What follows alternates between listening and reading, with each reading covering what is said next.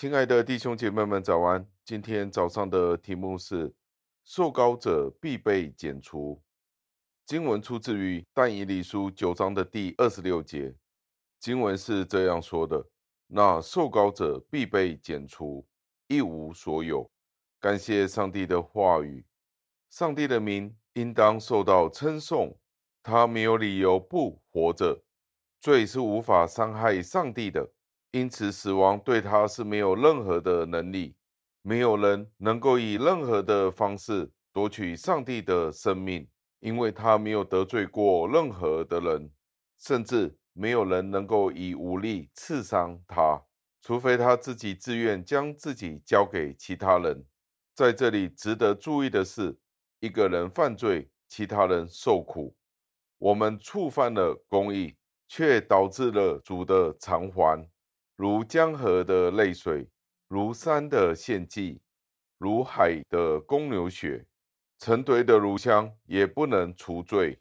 但是主耶稣基督却能够为我们除罪，愤怒的理由便马上被去除了，罪就永远被抵消了，被对付了。爱死的人可以被拯救，与上主可以结连，因为他付出了生命。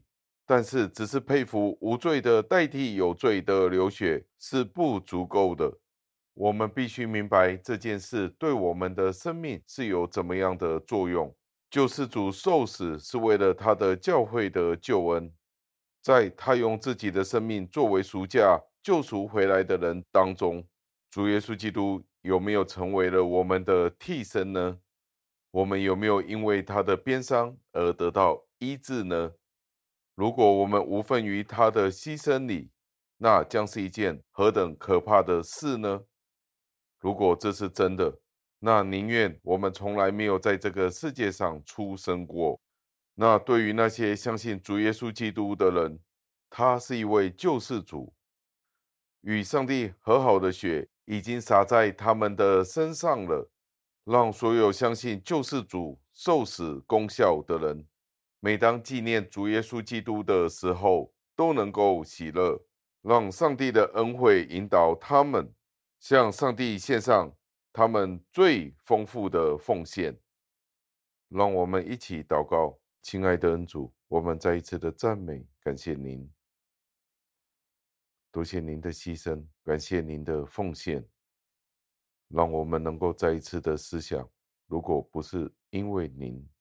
愿意让您自己的爱子成为受膏者，成为献祭，我们仍然活在罪恶过犯当中。